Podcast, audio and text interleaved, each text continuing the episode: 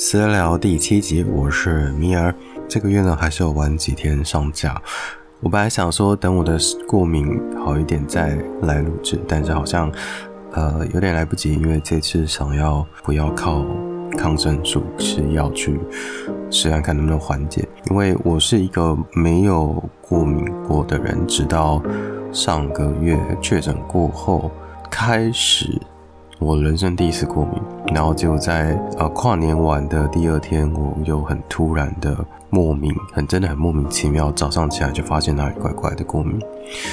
几乎在很短的一一两个月的时间。然后我其实每一次身体发生问题的时候，我都会去用不同的方式跟角度去理解，是不是呃有什么我没有注意到的事情，所以也有很多包括为什么。我在减肥过程中有学到很多东西，包括断食的理论跟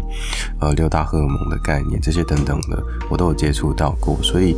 你会越来越发现，其实身心灵这个东西，你不要忘了。身身体的这个身，其实也有很大的影响的。虽然灵性的小小的一个维度的影响，小小的动一下，你的整个身体、整个外界世界，甚至你整个人生，都会有一点变化。但是不要忘了，你的身体是当下的，身体是当下的，所以它会造成给你的影响，也还是在，也还是很多的。其实它都是连成一条线的了。好，那我今天其实要讲是，其实身体。会很大很大的影响身心灵的部分，这也是为什么我最近一直很想跟一些长辈说，你不要吃太多精致淀粉的关系。但我相信有些人的体质是可以承受精致淀粉的，因为是他们体质的关系。但呃，据我所知，大部分大部分啦的人是不行的。好，然后查了一下，我到底为什么会过敏？过敏大家都会觉得说是。你对什么的过敏源，然后还有你什么东西会比较敏感的这类。呃，我从以前就有乳糖不耐症，小时候，所以我一喝牛奶就会拉肚子，牛奶粉还好，所以我知道牛奶会对我对我有发炎反应，然后再加上它的乳糖会让我血糖飙很高，所以我就尽尽量小时候不喝牛奶，尽量。但是你知道长大后还是会很想喝鲜奶茶。好了。然后我在查的过程中，突然，呃，有好几个医师突然上传一个新的 YouTube 影片，我稍微看到，我就想说，真的假的？他说你的过敏跟你的肠胃是有关系的。然后我后来查，后来听他讲解，我才发现啊，原来。我们的呼吸道跟食道是连在一起的，这个大家都知道。但是过敏不只从外界来，也会从里面也有影响。所以我去检视了我这两次的过敏的原因，是因为好像跟肠漏有关系。就是当你的肠运作的渗透压开始放大的时候，它会让很多难以消化的东西先跑进去，就会就是它的网子变大，就会掉进去。所以而你的身体会。没有办法确认这是什么东西，他会觉得这是我没有碰过的消化的食物类型，等等的，他会觉得嗯，这应该是病毒吧，所以他就会开始去发炎反应去做调节跟攻击。所以呢，我后来在那一段时间我去理解为什么我到底会这样的时候，我发现我那阵子刚确诊完之后，身体是想要恢复一个比较好的免疫力的期间，然后那时候我刚好去。接受了 Haritaki 阿育吠陀的药粉，它主要是印度瑜伽师那边在吃的，然后它它有很强大的净化你的身体，不止哦，应该有身心灵效果，因为它那个效果真的蛮强大。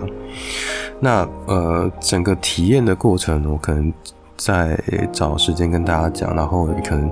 呃吃的时间比较久了。也比较多可以跟你们分享。前一两个礼拜是蛮蛮剧烈的。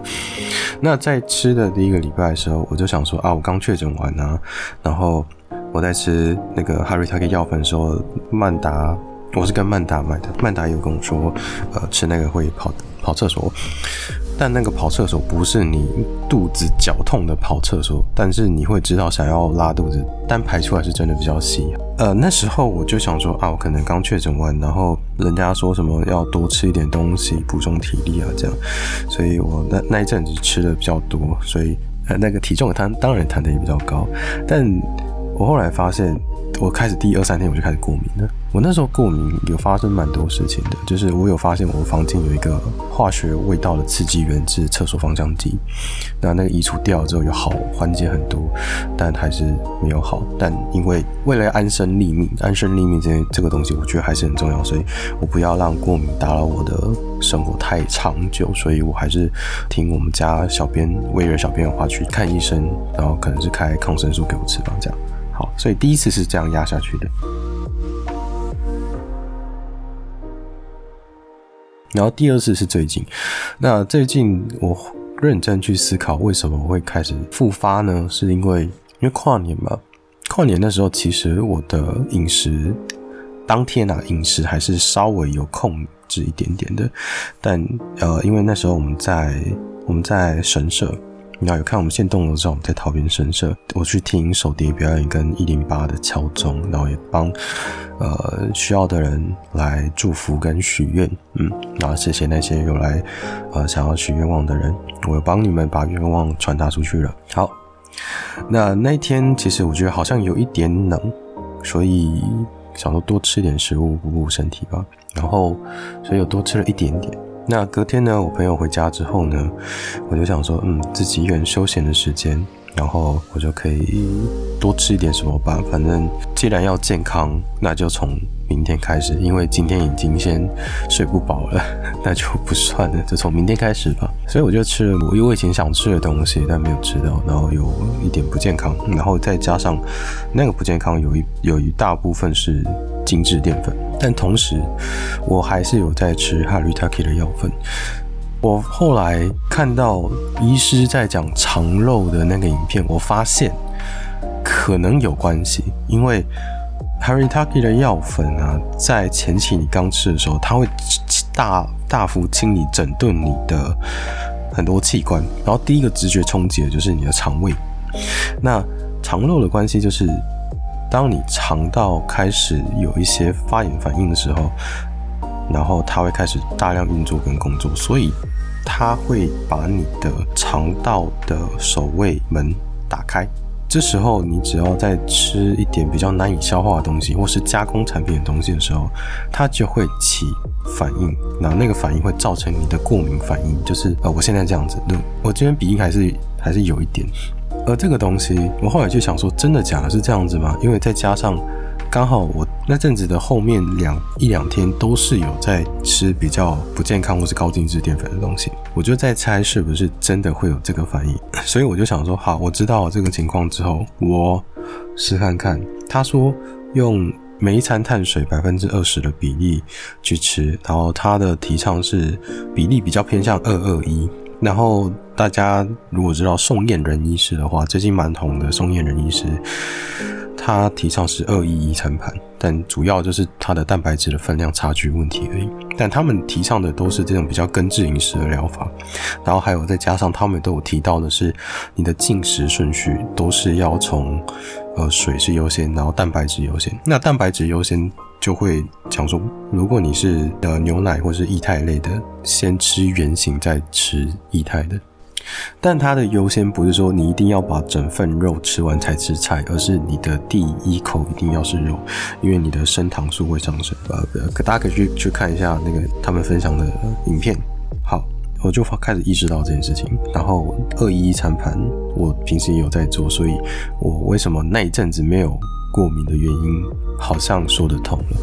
因为我我也是最近才开始使用，看看到底适不适合我。好，结果嘞，我就想说，好，那如果是因为肠道发炎，如果是因为肠道过度运转，然后让你有发炎，所以它多放了一个守卫门在那边，那消炎的。方式其中一个就是断食，而我也很常做断食，所以我试看看，如果我在短时间内做断食会怎么样。结果啊，我断了第一天白天，呃，还是过敏，然后呼吸也会呼过来。但到了过中午的时候，我突然发现我可以呼吸了，就是不会一直拿卫生纸擤鼻涕，狂擤不会，就大概一两个小时一次这样。但我要先澄清，这真的是过敏，因为因为鼻涕是真的是全透明色的，而且对对味道也会比较敏感。就是如果有比较难闻的烟味什么的，因为我很不喜欢烟味。好，再来就是，我就发现真的有关系。当你的肠胃比较稳定的时候，